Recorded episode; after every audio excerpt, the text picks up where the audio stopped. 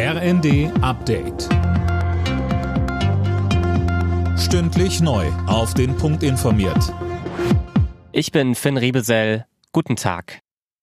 Ein Nachfolger für das 9-Euro-Ticket soll kommen. Bund und Länder haben sich auf ein 49-Euro-Ticket für den Nahverkehr geeinigt.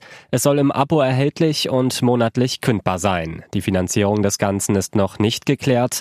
Weiter sagte Maike Schäfer, die Vorsitzende der Verkehrsministerkonferenz. Das 49 Euro-Ticket, das soll papierlos sein, es soll deutschlandweit gültig sein, es soll schnellstmöglich eingeführt werden. Nach zwei Jahren muss das Gesamtpaket evaluiert werden, das ist ganz klar.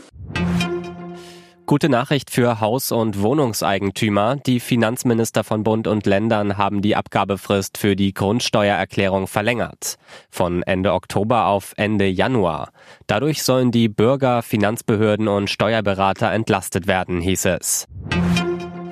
In Sachsen ist den Ermittlern eine mutmaßliche Redelsführerin der geplanten Entführung von Gesundheitsminister Lauterbach ins Netz gegangen.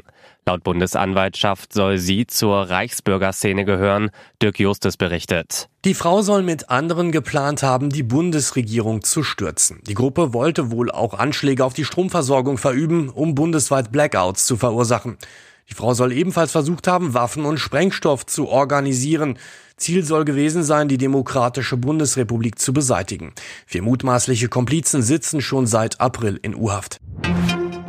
In der Fußball-Europa League sind am Abend zwei deutsche Clubs gefordert. Dabei bekommt es der SC Freiburg auswärts mit dem FC Nord zu tun und Union Berlin empfängt Malmö FF.